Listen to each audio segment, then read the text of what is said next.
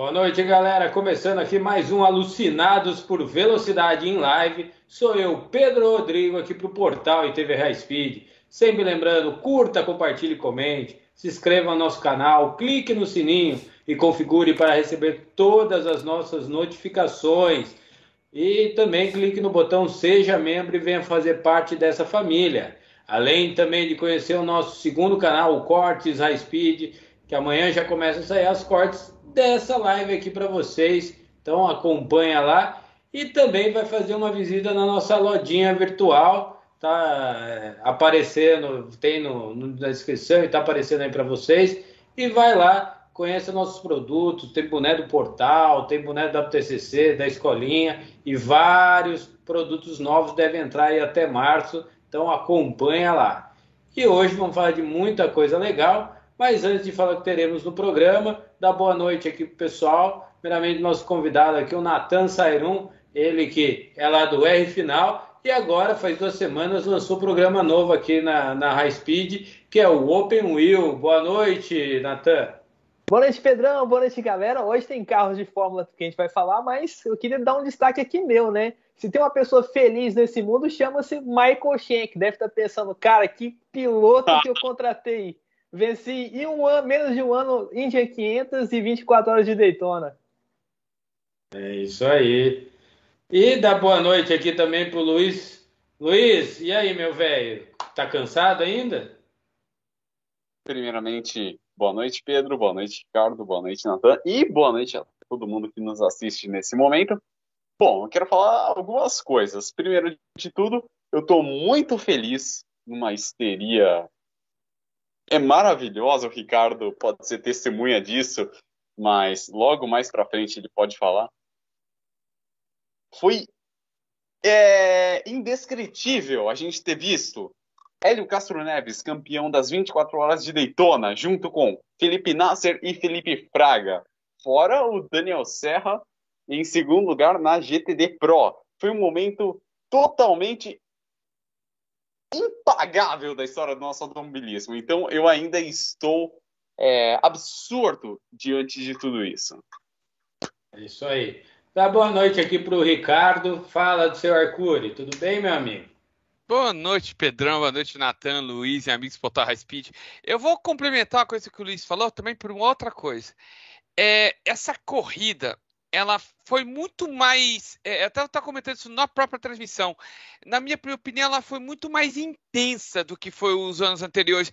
Tudo bem, 2021 foi um final intenso. Foi aquele final que a gente não conseguia sair do, da cadeira loucamente.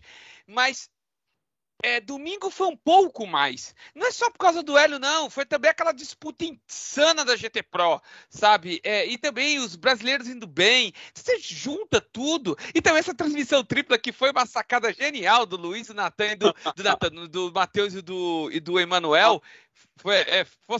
É, foi, foi muito legal. Então, é, isso só, só mostrou, só levantou essa coisa que o Luiz está dizendo que foi indescritível. Ainda estou nesse estado de histeria, né? Tá certo. Dá boa noite aqui para a Voz da Consciência. Boa noite, Guissato. Boa noite, Pedrão. Boa noite, Ricardo, Natan, Luiz. Tamo junto. É... Pedir para todo mundo que tá assistindo aí. Já tem um pessoalzinho aí bom já comentando, hein?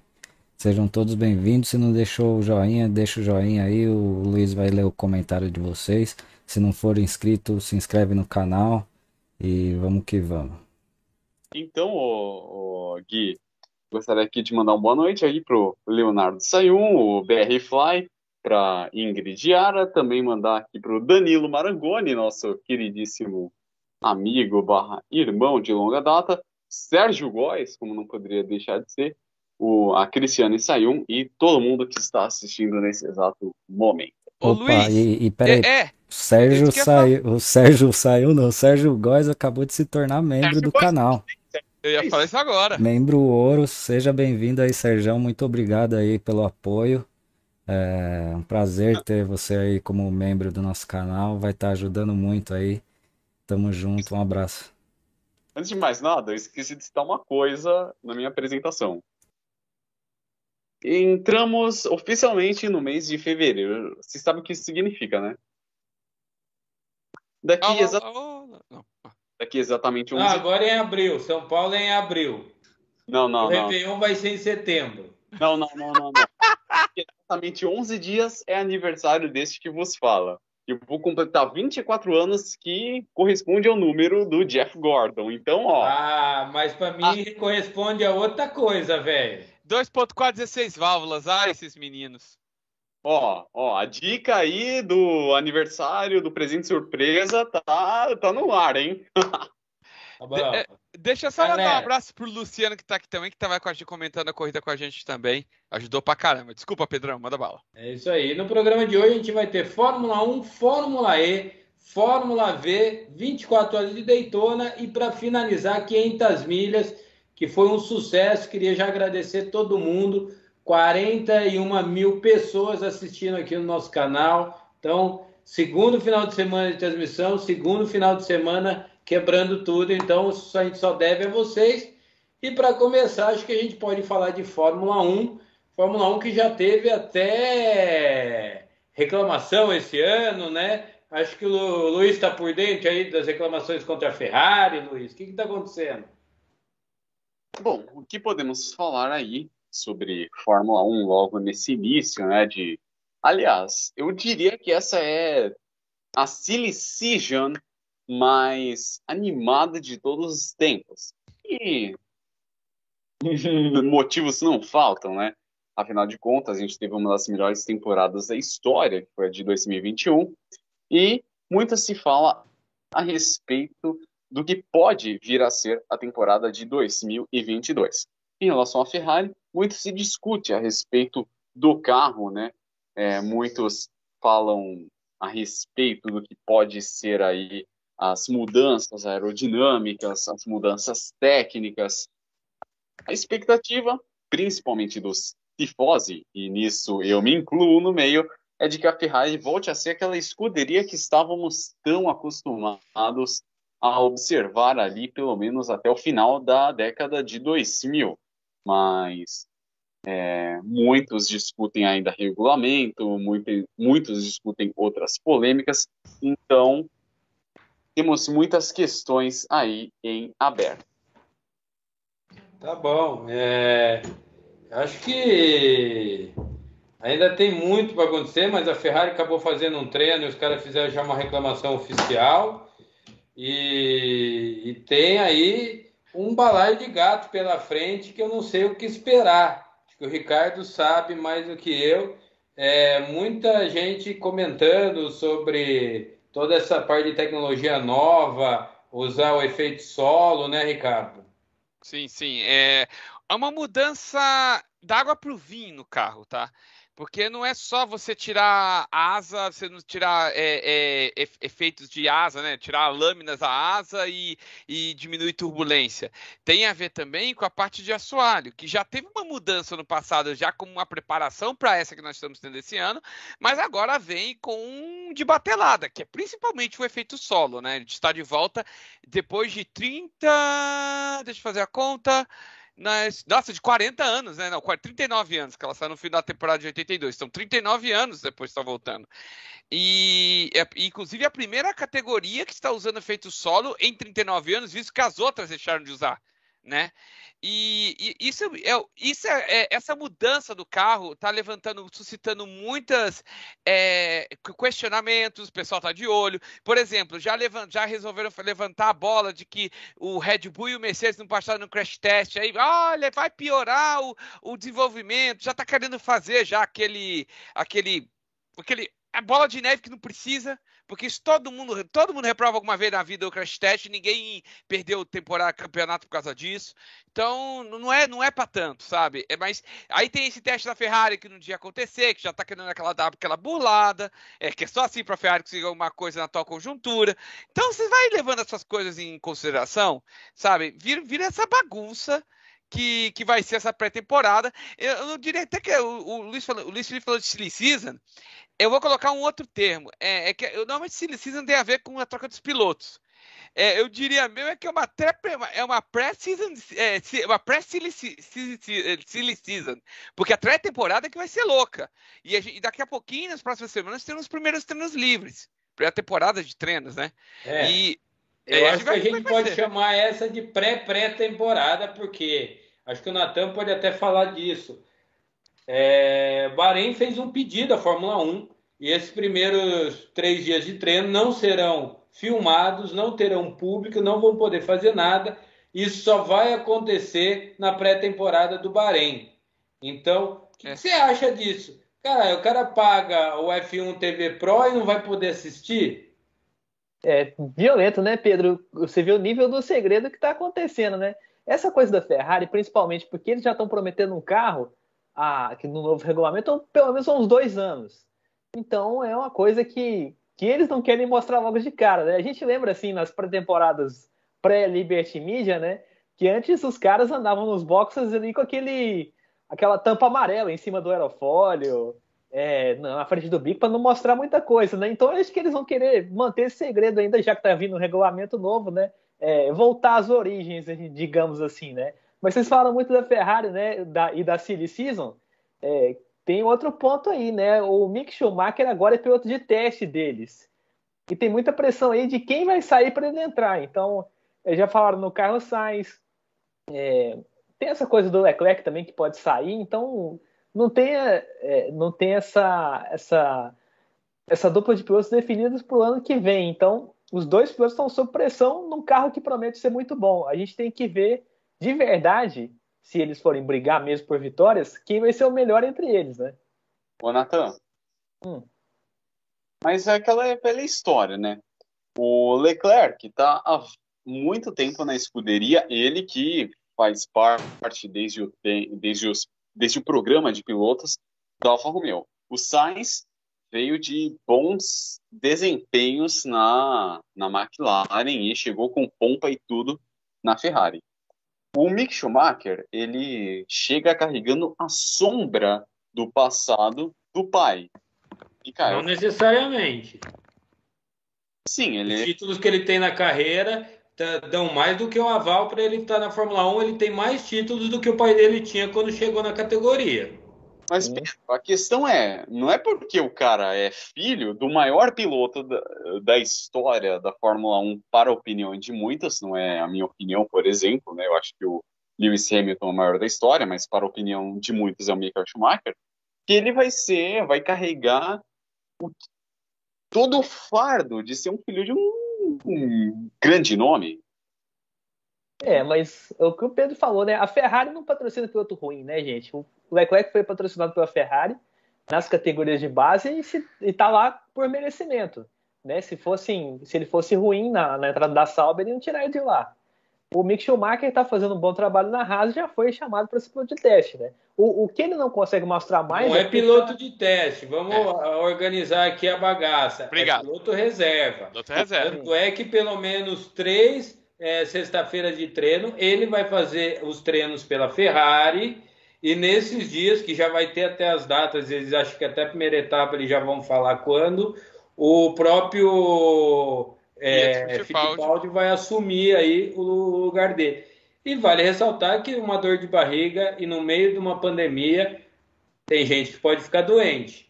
Então as chances dele sentar numa Ferrari e aparecer é bem legal e eu acho que pode acontecer sim. Mas eu acho que a gente fica mais empolgado com, com, com o Fittipaldi andando uma corrida ou outra na Haas e mostrando alguma coisa, né, Ricardo? É, Pedro, você até levantou um, um ponto legal para a gente comentar sobre. Caso aconteça dor de barriga, ou Covid, ou seja lá, ou, ou, ou influenza, ou seja lá o que aconteça. É, o, eu vejo, inclusive, o Pietro mais preparado para entrar no Haas do que o, o Mick entrando na Ferrari. Mas não por o despreparo do Mick ou algo do gênero, mas pelo simples fato de que o Pietro vai treinar no Haas e o Mick não. O Mick vai fazer um, vai, como você falou, vai fazer três sextas-feiras e a, a, se marcar, mas você quer saber, isso não é preparação nem nada. Vai ser o cara sentir o gostinho, dar umas voltas e beleza. Na hora dele sentar para fazer um qualify uma corrida, vai ser muito parecido com aquele fenômeno de Fisichella em 2007, quem lembra bem? E todo mundo esperava ó oh, dele, só que ele nunca tinha treinado com carro, andava sempre de Force India, quando foi sentar na Ferrari não fez nada. Claro que não fez nada, é um carro completamente diferente. Eu não espero isso muito diferente do Mick. tá? É, eu acho que, inclusive, que se ele sentar nesse carro, ele vai ser caro, cara para ponto, para eventualmente pontuar lá no fim, do, no fim do, do, da zona de pontos. Male male. Por quê? Ele vai estar tá acostumado a andar de Haas, ele não vai estar tá acostumado a andar de Ferrari. Tá? Então é, é bom a gente deixar isso bem claro antes que aumente as expectativas. É, mas surpresa sempre surpresa, né? O George Russell sentou na Mercedes a primeira vez na fita e brigou pela vitória. É, mas o, o, o George Russell, ele participou. Ele tinha um pouquinho do... mais de estrada de corridas na Fórmula 1. E ele participou do desenvolvimento do Mercedes diretamente. Tá? Ele chegou a, a, a pilotar em pré-temporada. Não vai ser uma coisa do tipo ele sentar meio cru. Ele é, é vai ser mais ou menos. É, aí seria mais ou menos a preparação que o Pietro Fittipaldi teria se ele sentasse no Haas. Entendeu? É, tem alguma, alguma preparação. Já é melhor do que nada, né? Esse é o ponto que eu estou levantando. Luiz, perguntas. Muito bem. É, aqui a gente, o nosso chat já está bombando aqui. O, a Bia, né, mandou aqui, falou que a Fórmula 1 é uma grande marmelada, de armação. É, o Danilo Arangoni falou que, na opinião dele, a Ferrari não anda na frente. Digo e repito, o problema lá é político. É, o Luciano Barcelos falou que normal termos reprovações em crash tests, principalmente quando se há uma mudança radical de regulamento, como de 2021 para 2022. Menores. É, e o BR Fly mandou aqui a seguinte pergunta: Ferrari já na treta?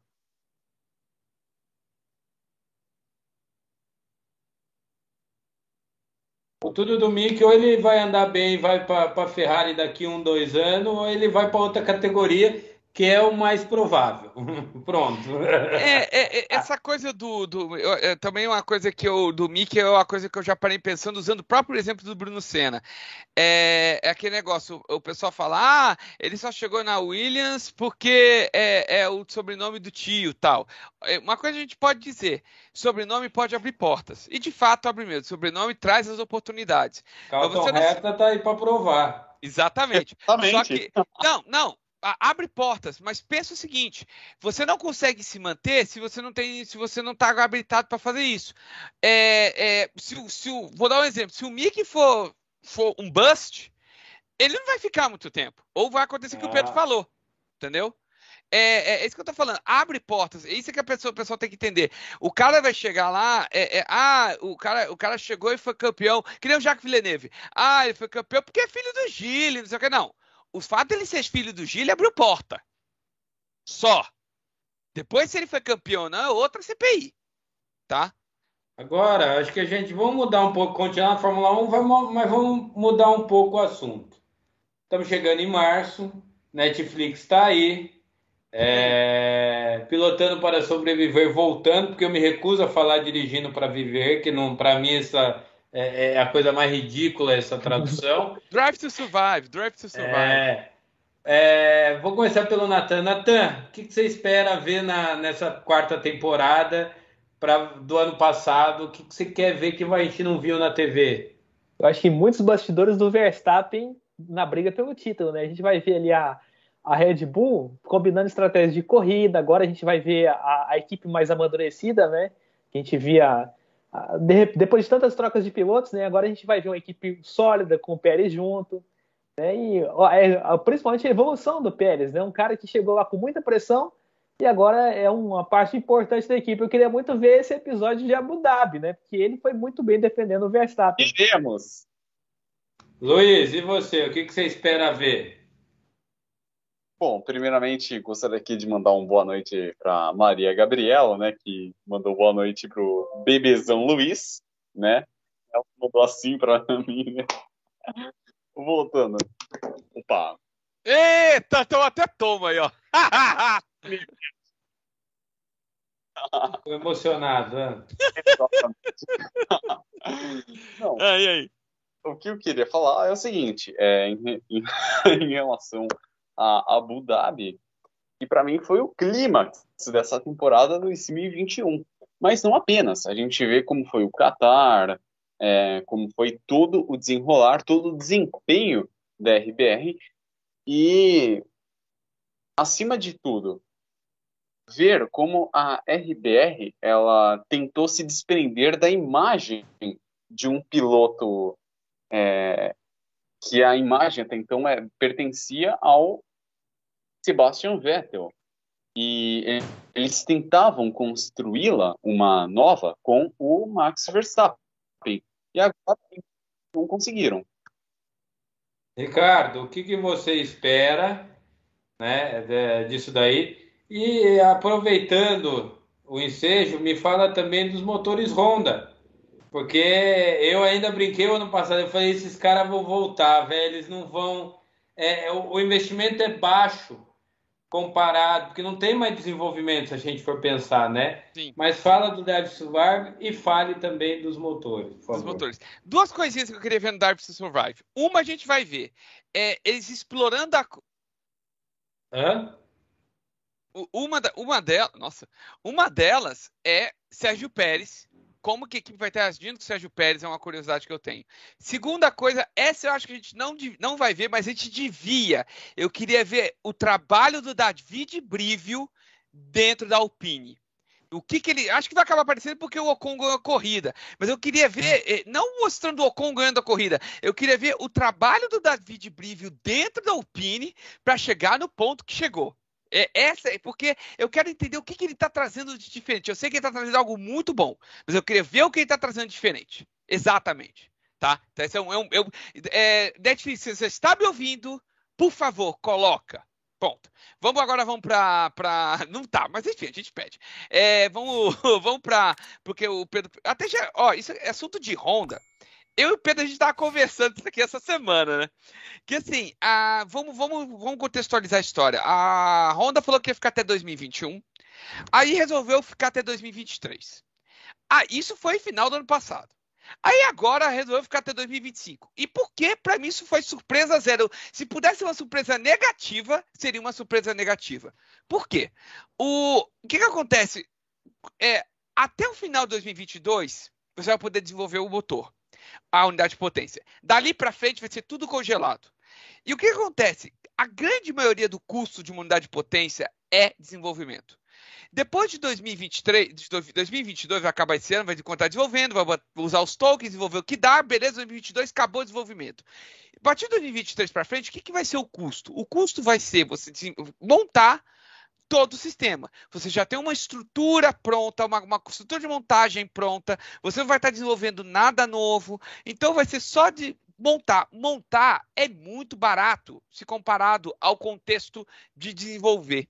Então, se você já vai ficar até 2023 fazendo montagem, caramba, fica até 2025 que vai lhe custar uma ninharia e vai conseguir manter autonomia no motor bonitinho até lá.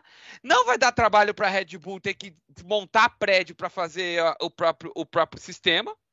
E aí vai, vai ser a saída perfeita para a Honda, que vai poder ir embora se quiser, e vai dar abertura para eventual. Isso aí é uma coisa a gente falando entre a gente, que existe já esse namoro velho de Volkswagen e Red Bull, deles entrarem fornecendo unidade de potência Volkswagen com o nome Porsche, ou tag Porsche, quem sabe tá? Mas isso é para o futuro. Eu só estou comentando mesmo até 2025 e vai que, vai que a Honda olha e fala assim, hum, a gente pode ficar, por que não? É isso aí. É, é, Natan, é, o que, que, você achou aí da, do, do presente foi dado pro, pro Bottas essa semana? Foi o carro da primeira vitória dele, né, com a Mercedes e ele reclamando que não sabe como que vai buscar esse carro agora, né?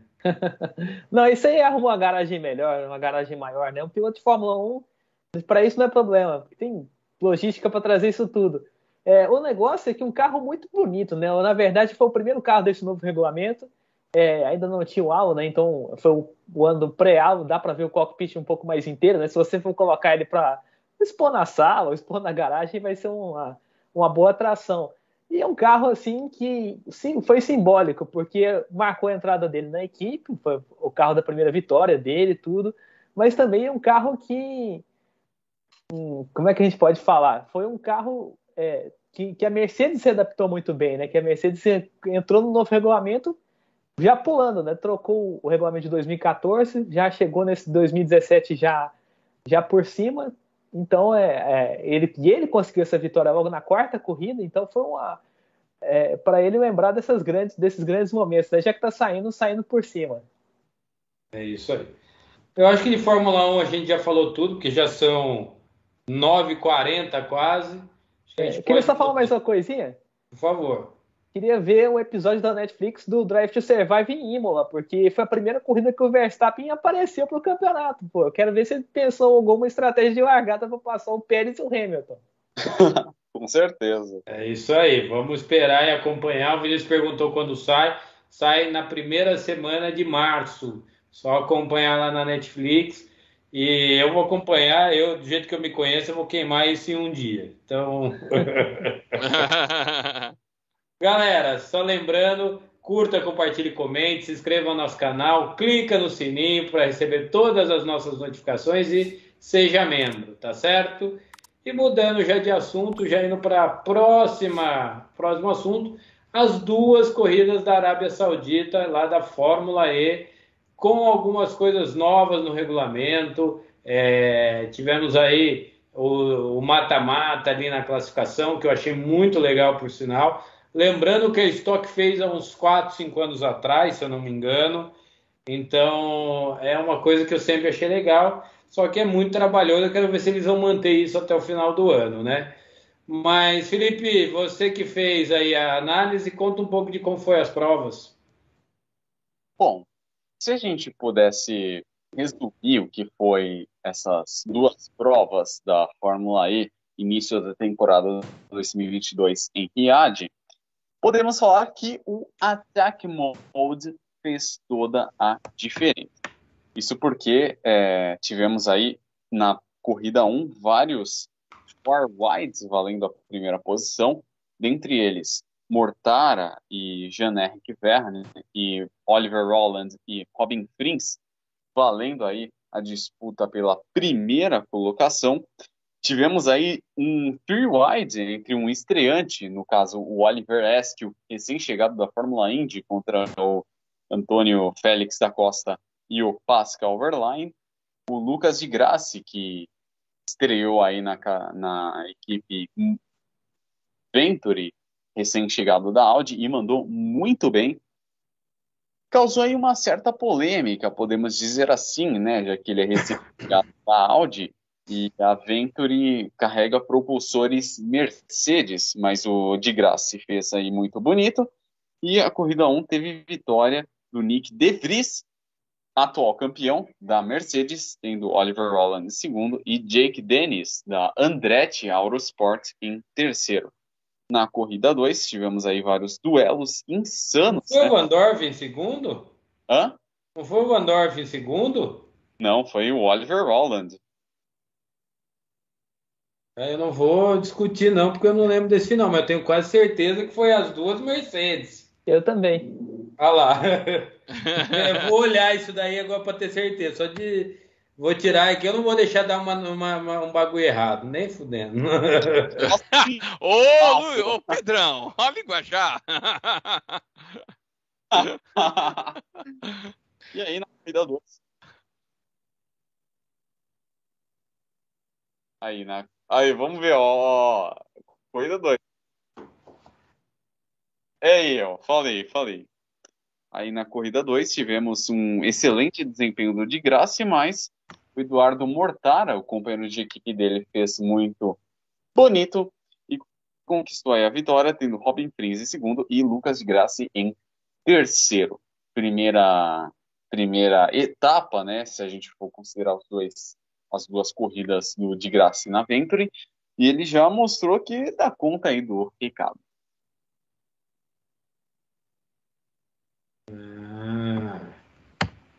Ah. E eu, a, a, gente pode falar que, que foi o, o fim de semana da Mercedes, Nathan? É, pode, Pedro, porque foi o fim de semana que a Mercedes mais fracassou, porque tinha um carro para ganhar as duas corridas, mas é, por causa daquele erro do De Vries não foi possível, né, na segunda corrida. No modo ataque ele usou, né, ele usou o fan boost, não, ele usou o modo ataque ao invés do fan boost, né? Então custou ele sair daquela, daquele trenzinho e perdeu o que ele tinha para chegar nos dois carros da Venturi. Até falei isso no Open Wheel.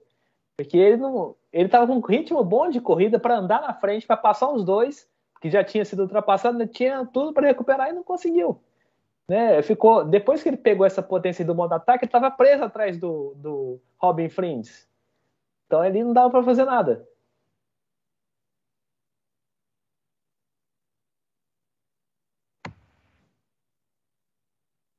Luiz?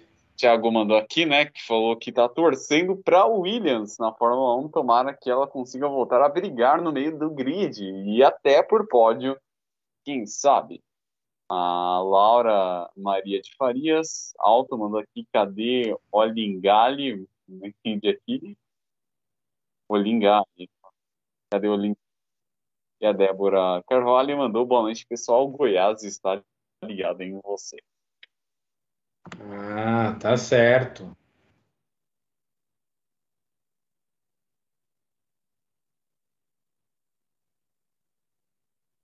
Luiz já tomando carçada. Ai, meu Deus. Já estou falando, mas enfim, prossiga. ô, ô, Pedro, é, sobre, essa, sobre esse fim de semana, eu confesso que eu não pude acompanhar a Fórmula Olá. Deixa eu só passar ah, aqui o negócio da primeira corrida, né? Vai lá, vai lá.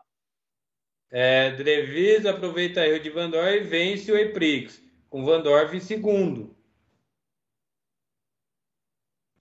Esse é a primeira corrida. Primeira corrida. Ah, tá. Não, é, o, o ponto é que, é, que eu queria, queria colocar. E Andretti, o Denis foi terceiro.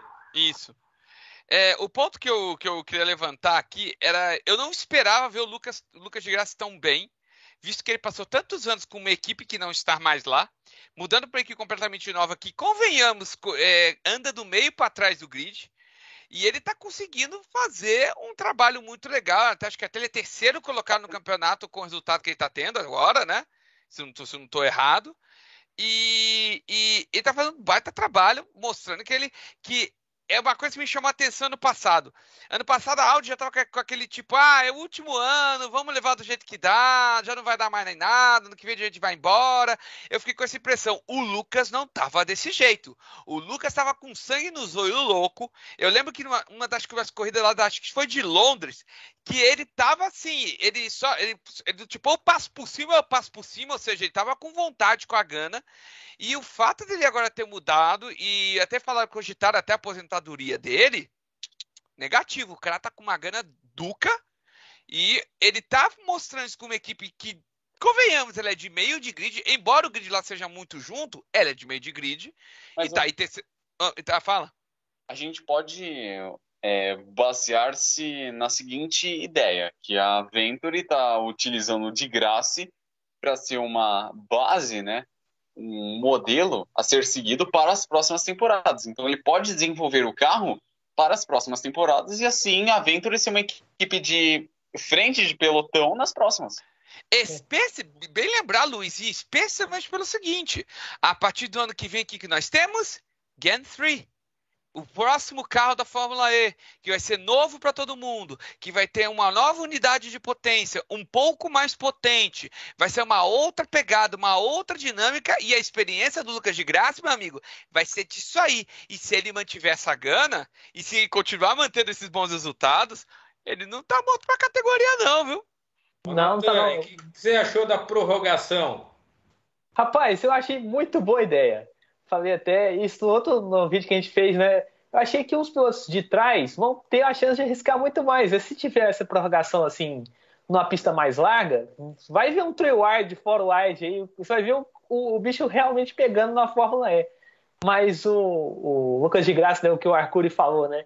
É, além disso, o Lucas ele ajudou a desenvolver a Fórmula E, né? Foi um tipo um embaixador da categoria lá no começo em 2014. Então ninguém conhece mais essa categoria como ele. E, aliás, Natan, você falou uma coisa interessante, porque ele foi um dos primeiros a testar o carro da Fórmula E antes da temporada. Sim. Né? É, então, não, você... ele fez exibição na rua, falou, olha, gente, esse carro é novo, tem esse conceito aqui, tal, tal, tal. É, a torcida vai poder, o, poder ouvir os carros, os pilotos vão poder ouvir a torcida. É isso aí. O BR mandou aqui, né, que A Venturi, a Venturi tá P1, né? Superou a Mercedes e devia estar tá pelo menos em P3. E a pontuação da Fórmula E, porque o de graça está em P5 no campeonato. Ricardo? Tá bom. É, Fórmula E, mais alguma coisa para a gente falar ou foi só isso vamos esperar a próxima, que é, é México, né? Dia, dia 12, é isso? Sim. Não, é, é, tá falando do, da história do Lucas de Graça estar tá em quinto no campeonato, mas, ô, ô Nicolas, é, é, é, é, a mesma pontuação da Fórmula 1, tá? É o mesmo grid de pontos, mesmíssimo grid de pontos. Só que o que, que acontece? A Fórmula E, ela, por causa do, do, do, todo mundo tá com esse carro já há tantos anos, unidades de potência niveladas por potência e tem seus pequenos diferenciais, acaba que o, que o campeonato ele, ele, ele é equivalente por conta disso. Então você faz 15, 10 pontos, não significa que você é líder. E você tomar os pontos, a diferença do Lucas que tem 25 pontos está em quinto, por líder que se deixa eu dar uma olhada aqui, que eu até estava vendo, é o, é, o, é o Eduardo Mortara, quem diria, é de 8 pontos, ele está com 33 pontos. E foi assim o ano passado inteiro. O campeão, o campeão foi o Nick Vevris com 99 pontos. Lembrando que uma vitória é 25. O cara teve 99 pontos, ele não teve nem equivalente a quatro vitórias. Você vê como o campeonato foi parelho. Tá? É natural isso da Fórmula E. Ano passado foi assim, esse ano vai ser igual.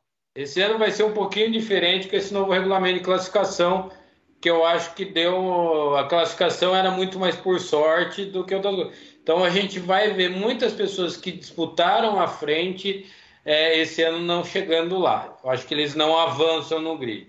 Uhum. Mas eu acho que Fórmula E é isso, acho que a gente falou legal. Dia 12 tem a próxima etapa lá no México, que a gente vai estar tá falando na semana seguinte aqui no portal High Speed, tá certo? Mais alguma coisa? É do meu aniversário, né? Diga-se de passagem.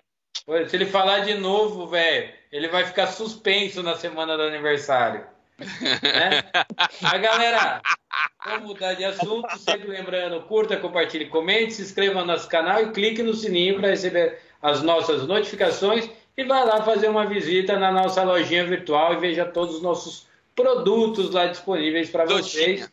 E vamos falar um pouco do interior de São Paulo, da Fórmula V. Fizemos transmissão da última etapa. Ah, mas a última etapa, é, a última etapa desse, do ano passado foi esse ano. O Luiz já fez o teu, teu trabalhinho de casa, então conta o que aconteceu pra gente. Bom, o que a gente pode falar dessa última etapa da Fórmula V, né? É que o Gerson Zapelão Júnior fez história aí ao conquistar o bicampeonato da Copa ESECPA, né? É, e tornar o recordista de vitórias em uma única temporada. É, essa última etapa que foi disputada em Piracicaba ele correu de uma maneira assim extremamente impecável, de ponta a ponta, mostrando aí que ele pilotou aí, ele teve uma destreza absoluta ao conduzir seu carro e consequentemente conquistou aí o bicampeonato na divisão Elite 1, que são os resultados da primeira bateria de cada etapa e a conquista inédita na Elite 2. E tivemos também o Suneaga sendo campeão também na Master, né? O André Suneaga lá. Sim, sim. O André Suneaga correu aí. Suenaga. Ele é piloto virtual, sim. viu? Mostra que é, ir do virtual pro real é mais fácil do que vir do real pro virtual. ah, não fala assim, tem muito piloto real bom no virtual também. A maioria dos caras bons, né? É, normalmente é os amigos que estão acelerando o nome dele, né? Você falou? Repete o que você falou. O quê? Do virtual. Que é mais é, se o cara do virtual se adaptar ao real do que o real se adaptar ao virtual. Max Verstappen que o diga. É isso aí. oh, e aí, quando que você vai fazer, Natan, um programa da Fórmula V? Mostrar a nossa categoria primária aqui do Brasil. Ué, rapaz, assim que tiver uma oportunidade. O próximo corrida da Fórmula V, quem sabe? É. E aí, ô, Ricardo, o que, que, você achou desse final de semana da Fórmula V no interior de São Paulo? Ah, Piracicaba é, é, é, parece que é um circuito que veste esse carro, né? Eu, particularmente, gostaria muito de poder pilotar o Fórmula V em Piracicaba. Embora eu não conheça nada de circuito, eu tenho que aprendê-lo, mas eu sei que ele veste bem esse carro. Então, acho que seria, essa seria uma experiência interessante de acompanhar. Lembrando que esse Fórmula V não é igual ao Fórmula V europeu, ele é até mais potente que o Fórmula V europeu, que, que é o Fórmula V que tem no iRacing. Tá? Para quem, quem pilota virtual, o iRacing tem o Fórmula V europeu como pacote básico. Aí, ó. Mas, ô Pedro. Eu. Eu queria até lançar uma polêmica aqui, vamos dizer assim.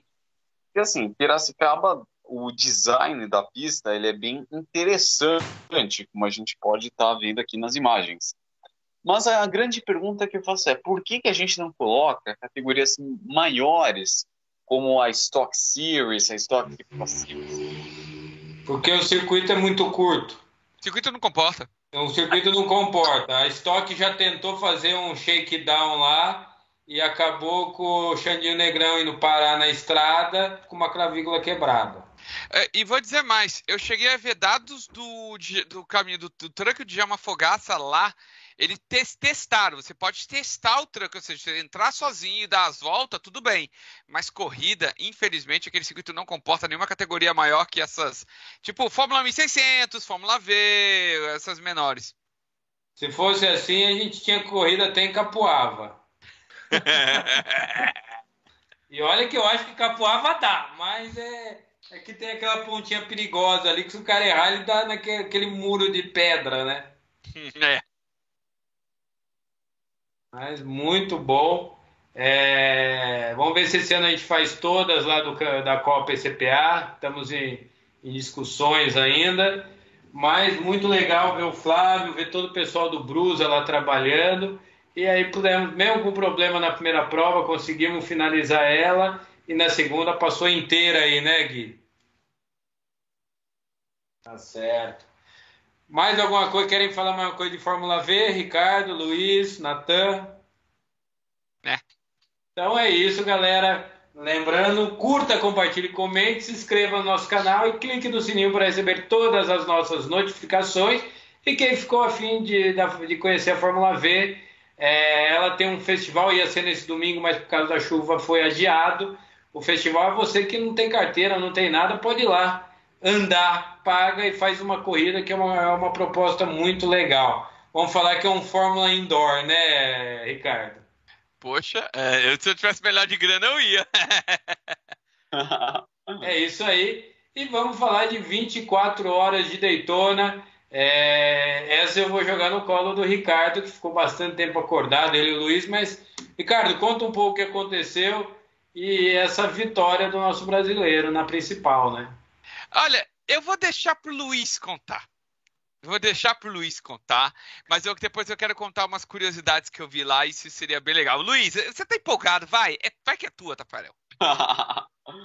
mas peraí, curiosidades da transmissão do quê?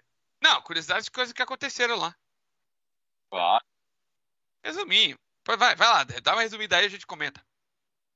Bom, tivemos aí a prova cabal de que tanto Michael Myers quanto Mike Shank investiram muito bem o dinheiro conquistado pelas 500 milhas de Indianápolis, colocaram a confiança no Elinho Castro Neves e ele, juntamente a Tom Blomqvist, Simon Paginot e Oliver Jarvis, corresponderam às expectativas. Tivemos aí uma etapa às 24 horas de Daytona, é, que Vale lembrar, faz parte da chamada Santa Trindade do Endurance Mundial, lado de 12 horas de Silver em 24 horas de Le Mans, fazendo valer aí a, a, todo o peso histórico que essa prova carrega. Porque a gente teve aí, eu, o Ricardo provavelmente não vai saber, mas eu que trabalhei ali a fio na parte da madrugada, a gente viu aí muitas disputas ali pela primeira colocação, muita instabilidade. Uma hora era a gente via ali a J.D.C. Miller, do Tristan Vautier, do, do, do Loic Duval, do Richard Westbrook assumindo a ponta. Outra hora era o Alexander Rossi, o Felipe Albuquerque, Will Stevens e o Rick Taylor. E às vezes, volta e meia, a gente vê aí a Meyer Shank vindo bem. E fato é que é, as bandeiras amarelas, que foram muito presentes na parte da madrugada. Durante a manhã e tarde do domingo, a gente viu poucas amarelas, mas foram justamente essas poucas que fizeram com que a Meyer Shank é, abusasse ali da estratégia e tomasse a ponta. E com isso, tivemos um desempenho muito acima da média do Elinho Castro Neves e também do Tom Blomqvist, que pilotaram magistralmente ali nas horas finais e merecidamente conquistaram ali o título das 24 horas de Daytona. Vale lembrar que com esse título, o Elinho Castro Neves se tornou o primeiro brasileiro da história a ser duas vezes consecutivos, é, duas vezes consecutivamente campeão das 24 horas de Daytona. O Christian não chegou a ser? Ele é três vezes, mas não consecutivos. Ah, tá. Ele ganhou uma vez há 10 anos, depois de 10 anos ganhou de novo. não, é que é muito disputado. Realmente é, um, é, uma corrida muito disputada, né? Tanto que a gente vê na, nas outras categorias ninguém ganhando seguidamente. Sim. O AJ Ford fez isso na 500 milhas, né? Ganhou uhum. espaço quase 30 anos as quatro vezes dele. É, o, o Alan Cecílio ganhou com 40 anos. Ô, Nathan. O que acontece? O Christian ele ganhou em 2004, aí depois de 2004 foi em 2014, e depois de 2014 e 2018. Uma curiosidade é que tivemos títulos brasileiros em 2014 do Christian Fittipaldi, 2015 o Tony Canan e 2016 o Pipo Derani. Assim, foram vários pilotos brasileiros ganhando é, de maneira consecutiva, mas nunca o mesmo ganhou consecutivamente. O Elinho Castro Neves conquistou esse título. E vale destacar que. Em equipes diferentes. Em equipes diferentes. mas vale esse ano tivemos aí o título do não só do Elinho, mas na GTD Pro tivemos o Felipe Nasser ganhando de Porsche. Inclusive, meu, a gente precisa pedir para o Emanuel Weiman resgatar o trecho da nossa narração no final da GTD Pro, que foi simplesmente de tirar o fôlego. O Matheus Jaminet, que estava correndo com o, Pipo, com o Felipe Nasser, é, disputando posição contra o Lawrence Vantor. Uma disputa que terminou ali na, na extinta bus stop, agora alemã chicane, que fez com que o Lawrence Vantor perdesse a posição e, com isso, o Alessandro Perguidi da Ferrari, que estava correndo com Daniel Serra, herdasse a segunda posição. Então tivemos aí na GTD Pro primeiro e segundo lugar brasileiros. Na LMP3, vitória do Felipe Fraga. Com certa folga é. até. Para destacar também, gente, que a pista de. Aquela chicane né, de Alemã, tinha uma pista muito conhecida na. A chicane de Daytona, né? É muito conhecida no automobilismo virtual. Então, assim, é, a gente cansou de correr naquele circuito nos Gran Turismos da vida, né? E, gente, e, tem um tipo de tomada que você faz para pegar o vácuo do cara lá na frente para pegar a parte do oval para pressionar ele. O Van Thorn não quis esperar isso não. Ele foi para cima, o, o, o já tinha fechado a porta e o Van Thorn insistiu, insistiu, insistiu. Foi fazer a chicane lá na grama, cara. Não teve jeito, não tinha como não rodar. Mas assim, Natan, isso é uma coisa que eu tava reparando já uma volta antes. Aquele toque que eles deram logo na, na saída da 2, que o, que o, o, o Jaminet deu um toque na traseira do, do Lantori e deu aquela balançada, ele não foi, ele não foi é, suave, não. Ele foi para fazer ele rodar. Eles já estavam, eles já estavam se tocando há um tempo, ele já estava já tá subindo o sangue. Então, a, a, o que nós vemos na chicane alemã foi uma consequência da, do que vinha acontecendo nas voltas anteriores, tá? Eles já, já não estavam lá no, no cavalheirismo, já passou longe dessa história, né? não, eu não estou falando nem de cavalheirismo, estou falando de estratégia, né? Você sai, pega o vácuo do cara, pelo menos a linha de fora da pista do oval você vai pegar, né? Para perder pelo menos por milésimos. Sim. Pessoal, prestem bem atenção no comentário que o Cesário Luiz mandou boa noite para ele, mandou aqui no nosso chat. Falou assim, que inventou um sistema que acende o turbo compressor bem cedo e mantém em alta pressão. É, conseguiu acabar com o turbo lag, inventou um sistema que acende o turbo compressor bem cedo, aumenta a potência e o torque e está querendo testar e medir quais são os benefícios. Ricardo, você que é o engenheiro da turma, manda ver aí. Ele, Bom, é... ele tá falando isso aí desde as transmissões do, do fim de semana. Ele sempre, ele tá sempre entrando aí falando que ele inventou esse sistema. aí. É, eu, é, agora eu quero entender. Traz Você pra fez. nós, a gente bota em algum carro e vê o que acontece. Se Eu ia ele pergun- explodir, É, eu ia perguntar, isso aí é com, com, com caracol High menor? speed. É com, co- é com, é com caracol menor? É com, com compressor ajudando a entrar o, ar antes para ajudar quando está em baixa rotação? Aí você precisa explicar co- como, como é que funciona e até para saber se vai funcionar, tá? Porque tem coisa, tem conceitos que parecem ser simples, na hora que foram testados, deu tudo chabu. Mas eu gostaria de saber. É, o, agora, trazer uma- umas curiosidades, né? Que, primeiro, o, o Luiz já falou, a chicane bus stop deixou de ser bus stop, virou alemã. E, na verdade, isso é um gesto de, de, de, é, é, assim, de, de política entre o pessoal da INSA e o pessoal da ACO, Auto- Automotivo do Oeste, que cuida da, da, da WEC, e que vai pegar a bus stop de Le Mans e chamar de quê? Chicane Daytona. Tá? Então vai ser essa troca de gentileza vai acontecer, por isso essa troca foi anunciada inclusive no sábado de manhã. É, tivemos também, o pessoal até lembrou que a BMW estreou o M4 GT3.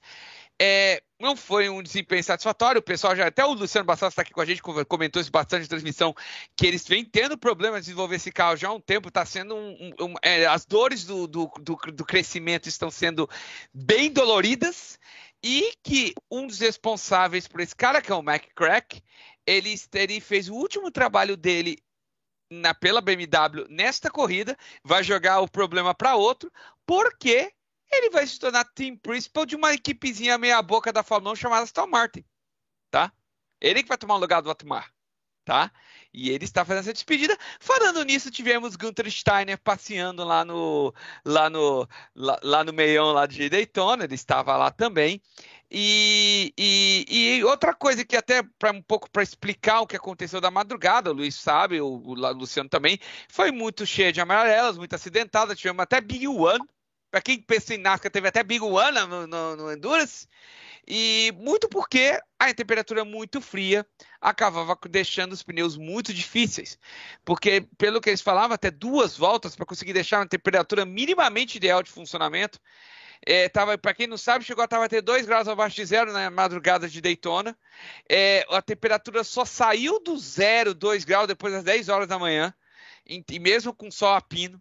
Então mostrou que realmente estava muito frio lá, a pista muito fria, estava muito difícil para manter esses pneus funcionando de maneira legal. Então isso acabou causando muitos acidentes. E você vê, para não dizer que eu estou errado, depois das 10 horas da manhã, tivemos só duas amarelas.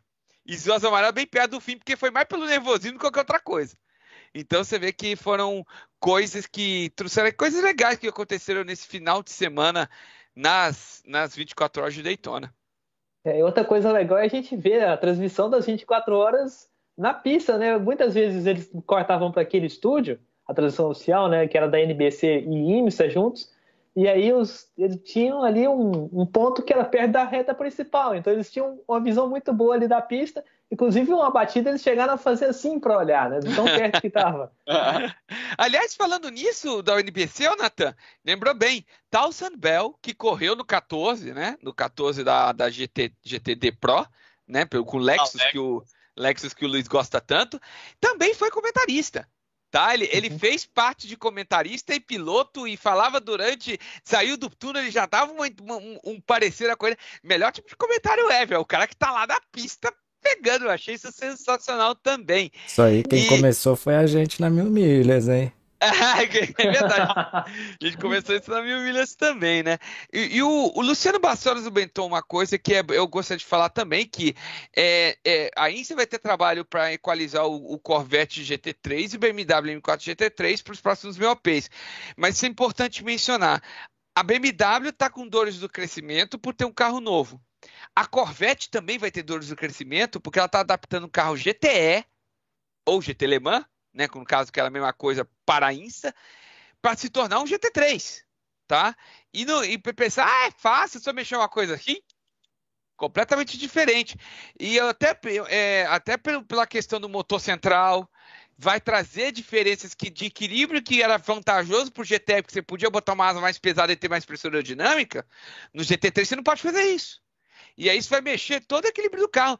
A Corvette vai sofrer metade da temporada para deixar esse carro meio nos trinque. Olho nisso também. Tá certo. Mais alguma coisa para falar de Daytona, gente? Sim, mas uma última curiosidade, né? A Maya Sheik conseguiu duas vitórias né, nas 24 horas de Daytona 2012 e agora 2022 e é, curiosamente com dois brasileiros, né? Em 2012 deu Negre e agora deu Elinho. Legal isso. Aliás, isso que você levantou, Natan, é, só para terminar, para não, não alongar muito. É, a Meia Shank, quem acompanhou a história da Meia Shank dos 5, 6 anos para cá, sabe que eles ralaram para tentar entrar na Indy, não conseguia de jeito nenhum. Como? Aí, e como, né? Aí conseguiram dar um jeito de entrar na Indy, entraram como GT, GTD, para ir depois com muito custo chegar na, na Indy. Então, esse trabalho que eles estão fazendo merece ser batido palmas. Não é só porque o Elinho ganhou, não. O Elinho é parte importante, mas ele é uma parte. Mas eu a gente acho... não pode esquecer que a Marchen tem uma história. Com os Riff, quando andava na outra categoria. É, o Oswaldo Negre acompanhou essa equipe mais de 20 anos. Sim. É. Mas o ponto, Pedro, é que eles chegaram, eles, eles quase acabaram. E aí eles chegaram, mas para voltar, chegarem, para conseguir voltar, tá no ponto onde eles estão, é, foi, foi, foi muito frustração, tentativa e erro.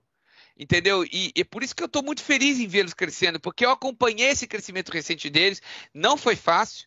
E, é, e, e agora, e, e, vou colocar, esperem eles. A, a meia Shake vai ser a equipe que mais vai crescer ainda esse ano. Não estou falando que eles vão chegar ganhando corrida, assim, arrebalando, ali disputando campeonato. Não, eu não espero isso mas eu espero a Meia-Shank talvez até ganhando uma corrida ou outra, nem estou falando de Indy 500, estou falando de uma corrida ou outra, porque eles finalmente vão fazer o que deviam estar fazendo desde o começo, que é os, os programas se conversarem. Isso o Elinho explica na entrevista que ele fez, que eu estava lá com o pessoal da Fórmula Indy, que Jack Harvey e Elinho não se conversavam. Era um do lado outro outro. E agora eles finalmente vão fazer o que uma equipe tem que fazer, que é se conversar. E isso vai fazer eles subirem de um patamar, não vai ser um patamar, vai ser um baita patamar. Tá? Então esperem bastante da Shake esse ano para assim, estar no top 5 da Indy, pelo menos das equipes. Agora, assim, eu queria muito ver o Dale Jr. de volta na, na Ineson ou na WEC, alguma coisa assim, né? Porque ele já criou protótipo na época da Americana Alemã. E numa parte da noite ele estava lá comentando a corrida e com o Cássio Neves do lado dele, né? Já pensou Dale Jr., lenda da NASCAR, com ele no mesmo carro? Inclusive, Natan, uma coisa que eu comentei muito durante a transmissão é que até hoje só tivemos um único piloto que ganhou tanto a Daytona 500, 24 horas de Daytona, e foi campeão da NASCAR. Esse único nome na história é o Jeff Gordon. O Jimmy Johnson, se não tivesse acontecido os problemas que aconteceram com ele esse ano, eu estava torcendo muito por ele e eu fiquei muito chateado por conta da porrada que ele levou ali. Se ele tivesse ganhado, seria apenas o segundo na história a conseguir isso. Agora me fala uma coisa: o Jeff Gordon chama Jeff Gordon pelo, pela causa daquela série? Que série? É a série dos anos 50. Qual? É, do Jeff Gordon. Jeff Gordon? Depois vocês procuram no Google, senão vai enrolar mais ainda. É, eu acho que do Insta foi isso. 24 horas de Daytona, a gente pudemos finalizar bem aqui. E para ir para o final aqui hoje, vamos falar de 500 milhas. Mas antes, lembrando, curta, compartilhe, comente, se inscreva no nosso canal, clique no sininho para receber todas as nossas notificações e vai lá e conheça a nossa loja, além de ser membro aqui do nosso canal, tá certo? E para falar de 500 milhas, Uh, Luiz, você que estava trabalhando, como é que você fez para assistir as duas corridas? Conta pra gente. Pois é, Pedrão, até, até agora tô querendo saber, né? Mas como eu sou um grande uh, apaixonado pelo endurance, né? Eu dou minha vida por isso, então não é nada que eu não esteja acostumado aí. Tivemos aí mais uma edição da, das 500 milhas de kart, a edição 2022 foi histórica, né, por vários fatores. Primeiro, porque não aconteceu em dezembro, como estamos acostumados, e sim em janeiro. E segundo, porque não aconteceu na Grande Aviana, e sim em Interlagos. Tivemos aí a presença de muitas figuras ilustres no nosso automobilismo, é, muita gente da Stock Car, o Nelsinho Piquet, por exemplo, o próprio Rubinho esteve presente, E também tivemos outras figuras presentes, como o caso do nosso queridíssimo amigo Kleber Electric. É, foi uma prova aí extremamente difícil, ainda que o clima fosse de grande diversão.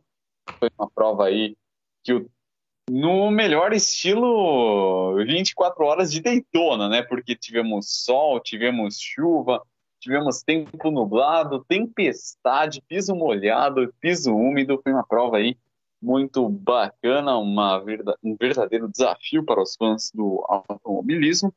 Tivemos aí, além do Nelson Piquet, do nosso Clebão Elétrico, tivemos o Felipe Giacone também correndo. Foi aí uma prova em que os, a equipe dos Barrichello tiveram problemas. Muitos nomes aí é, importantes do kart então, e uma prova que finalizou aí com um excelente brilho, uma excelente, é, um excelente desempenho da American Net Racing.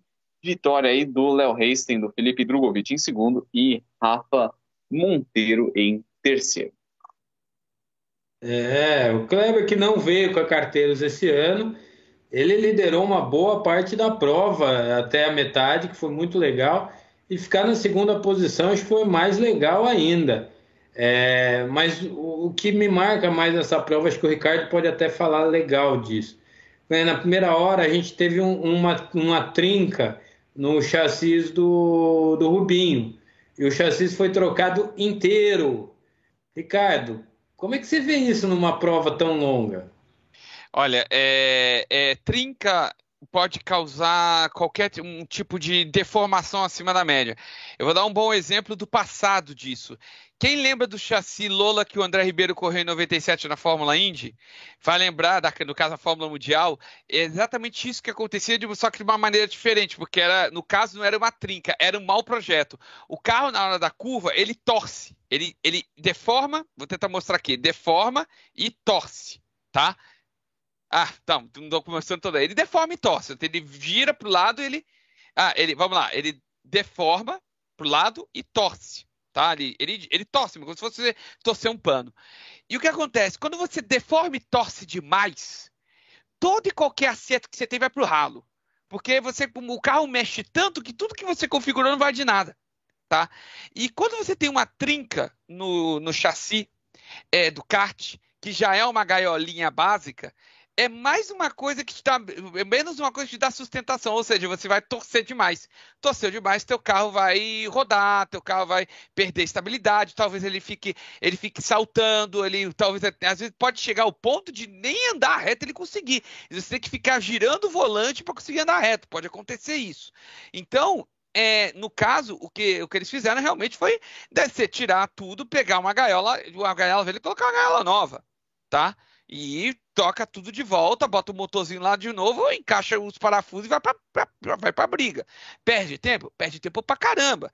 Mas como no, o, o kart é uma estrutura muito mais básica que a de um carro, eu acho que aí eu não, não tenho tanto entendimento, mas eu imagino que seja um negócio meio rápido de fazer. Porque é só você desparafusar o motor, tirar, o, o tirar o, o, as rodas, pegar o chassi novo, colocar a, regula, a regulagem mola que você está colocando, coloca as rodas de volta problema de um motor, bota lá e vão para briga, tá? Acho que não é tão simples que eu estou explicando, mas é bem parece ser bem mais simples. Então, por isso que acaba sendo possível. Mas esse é o motivo de você ter que trocar com uma trinca, porque senão você pode ter o carro completamente sem estabilidade, até perigoso de dirigir. É muito legal. É, Natan, não sei se você chegou a acompanhar, mas mais da metade da prova o povo driftando de um jeito para fazer as curvas, né? Isso eu não vi, mas eu vi a largada, a largada com chuva, fazia tempo que a gente não via uma largada com chuva nas 500 milhas de caixa, né? A Grande Viana tem, tinha aquele padrão, né, que quando a prova era de noite, de cair um temporal no meio da madrugada. Agora aqui em Interlagos manteve a tradição, né? Começou com a chuvinha, teve o sol, não sei o que, não sei o que lá. Mas. É, é... da represa, amigo. ah, eu vou contar aqui, era uma coisa que era guardada a sete chaves mas o Felipe Jafone pagou São Pedro, porque até 10 minutos antes da largada estava um temporal aqui em Interlagos, eu ainda discutindo com o Gui, eu falei, eu acho que não vai dar largada. E parou. mas parou assim. E a gente teve quase uma primeira hora sem pingo, né, Gui? É, tá vendo? É, tá vendo? Quando, quando o, Jaf, o Jafone pode tanto que até São Pedro ele negocia, né? Ah, mas, teve, é é mas durante a corrida teve uma chuva bem forte, inclusive. Ficou negócios até e negócios, né, Gui? É. Não, e o legal é que a hora que começou a chuvar forte, a maioria já tinha feito a primeira parada de seis minutos. Ah. Como é que você volta para dentro do box? Mas como é que você pilota com um pneu slick? Ó, mas é. agora eu quero deixar registrado aqui que, meu, é... meus parabéns pro Kleber Electric, pro Otazuzinho, porque e pra, pra galera do, do kart rental, né? Porque esses caras andaram muito lá. Meu, RKC deram câncer. RKC, o, o Bruno Suter, eles é, deram uma entrevista é bem legal, o Bruno e o Otazu, uma entrevista bem longa lá com os Iris e o Grum. E, meu, eles estão de parabéns, porque os caras deram canseira nos, nos Pro ali durante um bom tempo e acabaram numa, numa boa colocação também, né? Aliás, o segundo na geral, velho. Nossa. Bom demais, bom demais. Kleber em três, cara em segundo, e se eu não me engano, o, o, o, ele ganhou na categoria light, o Tazuzinho, né? Então, de parabéns.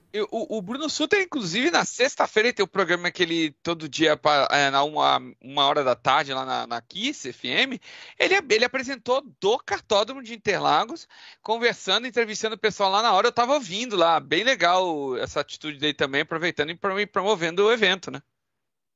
Não, muito bom. Eu fui logo depois da largada, eu fui lá, Fiquei lá uma horinha, não... tava muito cheio. Eu quis ir embora porque eu achei muito cheio, o box muito cheio. Ah, mas você já tomou as três doses? Tomei, mas para que, que eu vou arriscar, né, gente?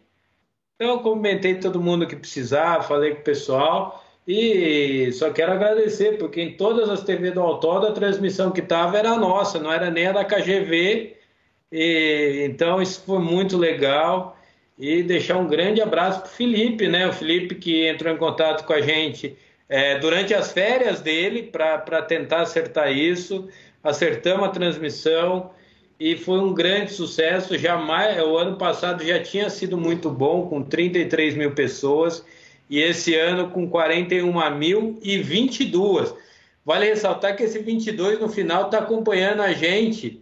Na Mil Milhas foi a mesma coisa.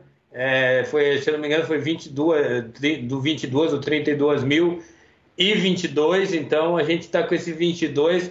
Será que 2022 é nosso ano, Ricardo? 22 é o dia do meu nascimento. Mano. Ah, ainda, ainda é o dia do aniversário, do aniversário do Gui, então... 22 então... do 11, que é 22, tá que é vezes 2 é 22 também. Oh, e eu quero deixar um, um parabéns também, parabenizar o Osiris e o Grum, e que fizeram também um ótimo trabalho lá, é, narraram, comentaram a maior parte da corrida lá, foram nos box, pe pegaram os, os, pilotos, pegaram as equipes lá, chamaram para fazer entrevista, foi, foi show, foi uma transmissão muito boa. Não, a gente também temos que levantar aí, porque a primeira hora foi inteira feita pelo a narração do Ai, cacete, agora eu sou do. Tom Silva?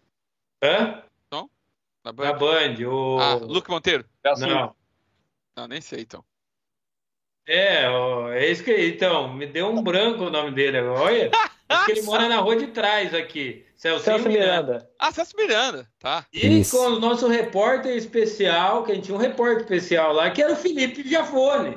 Ele saiu nos boxes fazendo entrevista. Sensacional, cara. Verdade. E você quer vestir a camisa, cara. Legal pra caramba. Tudo bem, com, com o macacão da, da, dos patrocinadores da Truck, né? Mas. ah, tem que ganhar dele, né? Tá certo? no lugar dele foi a mesma coisa. Não, mas ainda bem. O ano passado o nosso repórter de campo era o Bruno Suter. Agora, esse ano, como ele só correu, tivemos aí o Grum e também o Felipe fazendo, que eu acho que deixa o gabarito do portal lá em cima, né? Opa, com certeza. Gente, mas vocês querem falar alguma coisa? Quer falar alguma coisa anotando essa prova? Eu quero dar um parabéns aí pro Felipe Drogovic, né? A gente tanto falou da 24 horas de Daytona, né? Que os caras chegam mais junto do que em outras categorias. É, nessa 500 milhas, o Drogovic chegou colado ali no Léo, né? Andou muito, fez a pole, né? E ainda bateu, né? Primeira vez dele na, nas 500 milhas, então realmente é, mostrou do que ele é capaz aí fazendo a, a super pole. Show. Ah, e aquela panca de traseira do Nick Jafone, gente? É, ele tava nos comentários vendo na hora. É? Ele tava. Ele que tava na transmissão, o Felipe que tava na transmissão, ele olhou e falou: Ó, oh, meu filho lá. É, é, o meu filho acabou de bater nos cabos. isso, é, isso é impagável ver essas coisas. Luiz, alguma coisa para falar? Algum comentário da 500 milhas? O que mandou aqui, né, que é a suspensão do kart e o próprio chassi, os pneus, já é um Fórmula 1. Eu achei que era a bunda do piloto. Ai, ai, ai. Bom nada. É isso aí. Acho que de 500 milhas é isso. Acho que está de parabéns todo mundo que participou. Não posso esquecer aqui de deixar um abraço para o Marçom, para o Rodrigo França, para todo o pessoal lá da imprensa que fizeram um trabalho sensacional durante a semana inteira, postando coisa, falando. E um grande abraço aqui para o Rodrigo, como eu falei, porque ele em vários é, releases colocou lá a transmissão do portal, divulgou legal. Isso foi muito bom para a gente, então a gente só tem a agradecer. Rodrigo Goulart também, então, Rodrigo Goulart que... foi lá, fez um pronunciamento lá, né? Não, um evento sensacional, acho que valeu. A gente tem que contar que chama 500 milhas de kart, não chama 500 milhas Granja Viana. Já passamos pela Toca da Coruja, já passamos pela, é, pelos ingleses, já passamos pelo Beto Carreiro, já fizeram em tantos lugares a 500 milhas e não é a primeira vez que ela sai de lá. E muita gente pergunta, mas por que saiu? interesses comerciais, é, teve que fazer nessa data, foi uma data que foi imposta, ele queria vir para Interlagos. Vale ressaltar que o final de semana inteiro a Granja Viana estava lotado de corridas indoor, então seria impraticável, né?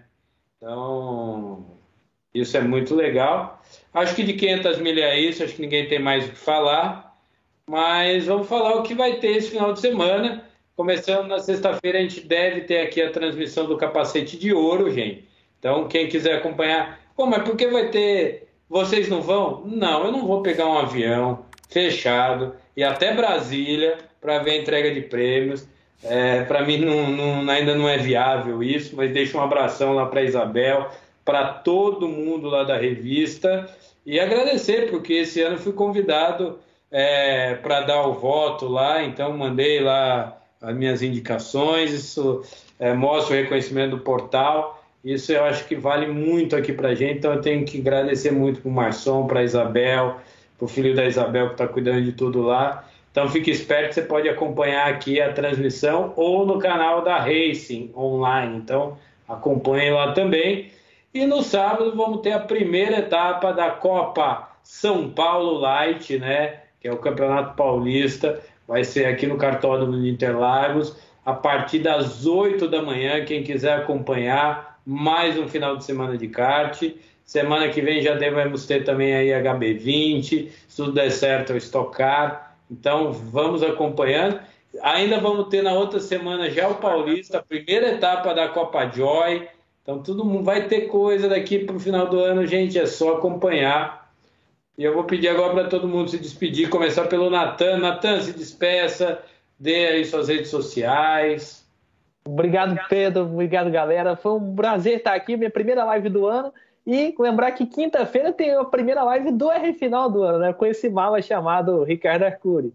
A gente vai falar sobre a Race of Champions lá. O, a Corrida dos Campeões reúne vários pilotos famosos, inclusive o Elinho, que acabou de ganhar 24 horas de Daytona, vai estar correndo lá na Suécia nesse aí, nesse evento fantástico aí. é, falando nisso, Américo, tô esperando o vídeo. Eu sei que ele tá em viagem, mas eu podia ter gravado rapidinho e mandado. Mandou em inglês. Fazer o que com inglês?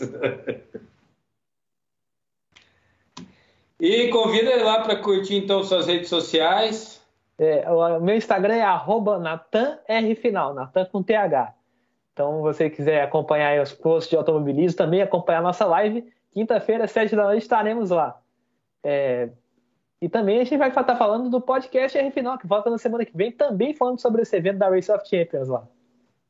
Muito legal, é só acompanhar Acompanha aqui tanto o R Final quanto o Open Wheel, que é um novo programa aí do Natan, que semana passada foi um grande sucesso falando aí da Fórmula 4. Essa semana está falando das duas provas da Fórmula E junto lá com o João Vasconcelos. Então tá muito legal, é só acompanhar lá. Felipe, se despeça, meu amigo. Bom, agradecer aqui novamente a você, Pedro, Guilherme Sato, agradecer aqui ao Ricardo, Natan, Ricardo foi meu grande companheiro aí de cabine, vamos dizer assim, nas 24 horas de Daytona. Agradecer a todo mundo que chat, o Cesaro Luiz, Fly, Sérgio Góes, é, deixa eu ver quem mais aqui, ó, ao Luciano Barcelos, né, que é outro amigo que eu fiz aí, a duas pessoas, a três pessoas né, muito especiais na minha vida, que é a Karina, a Ingrid Yara, a Maria Gabriela e todo mundo que comentou aqui no, no nosso chat hoje. É isso aí. Ricardo. Valeu, Pedrão, agradecer Pedrão, Natan, Luiz, o Gui em Voz da Consciência, amigos do Portal que compraram com a gente. Lembrar dá aquela reforçada, eu vou estar com o Natan quinta-feira, 19 horas, no, no, no, Instagram. O meu é Arcuri Consultoria, tudo junto, exatamente como está aí no chat do, do, do YouTube. YouTube também já segue, por favor, que eu preciso de muita ajuda nessa parte. E só terminando com, com uma coisa que é, essa 24 horas foi o fim de uma era de um carro que vai deixar de existir no fim desse ano, que é o DPI. Ele vai, a INSA vai começar a partir do ano que vem fazer parte do, do, do mesmo esquema mundial de protótipos, que é o, o Hypercar e o LMDH. Então, o DPI, que era o, o carro top da, da INSA, deixa de existir no fim do ano, e essa é a última 24 horas desse carro, e por isso é tão icônica. É isso aí. E não, só agradecer aí, principalmente a todo mundo que comentou no chat aí, ao Serjão que se tornou membro aí do nosso canal. Então, muito obrigado, Serjão. Tamo junto. É, vamos ver se o Cesário entra em contato aí no nosso Instagram pra gente poder ver esse negócio aí que ele inventou, porque a princípio parece ser alguma coisa interessante, né? É, vamos ver, o Serjão se interessou também, quem sabe a gente pode ajudar ele de alguma forma. Então só agradecer a todo mundo que curtiu aí, que compartilhou, que acompanhou aí o nosso papo. Tamo junto, valeu galera, Natan, Luiz, Ricardo, Pedrão, abraço aí, boa noite a todos. É isso aí, galera. Então acompanha aqui. Amanhã devemos ter a análise do Luiz, quinta TDB, é, TBT, sexta vai ter mais coisa aqui para vocês além da transmissão e sábado aí o kart. Então é só acompanhar aqui, tá certo? Qualquer coisa, mandem mensagem que a gente manda sinal de fumaça. Até mais. Tchau, tchau.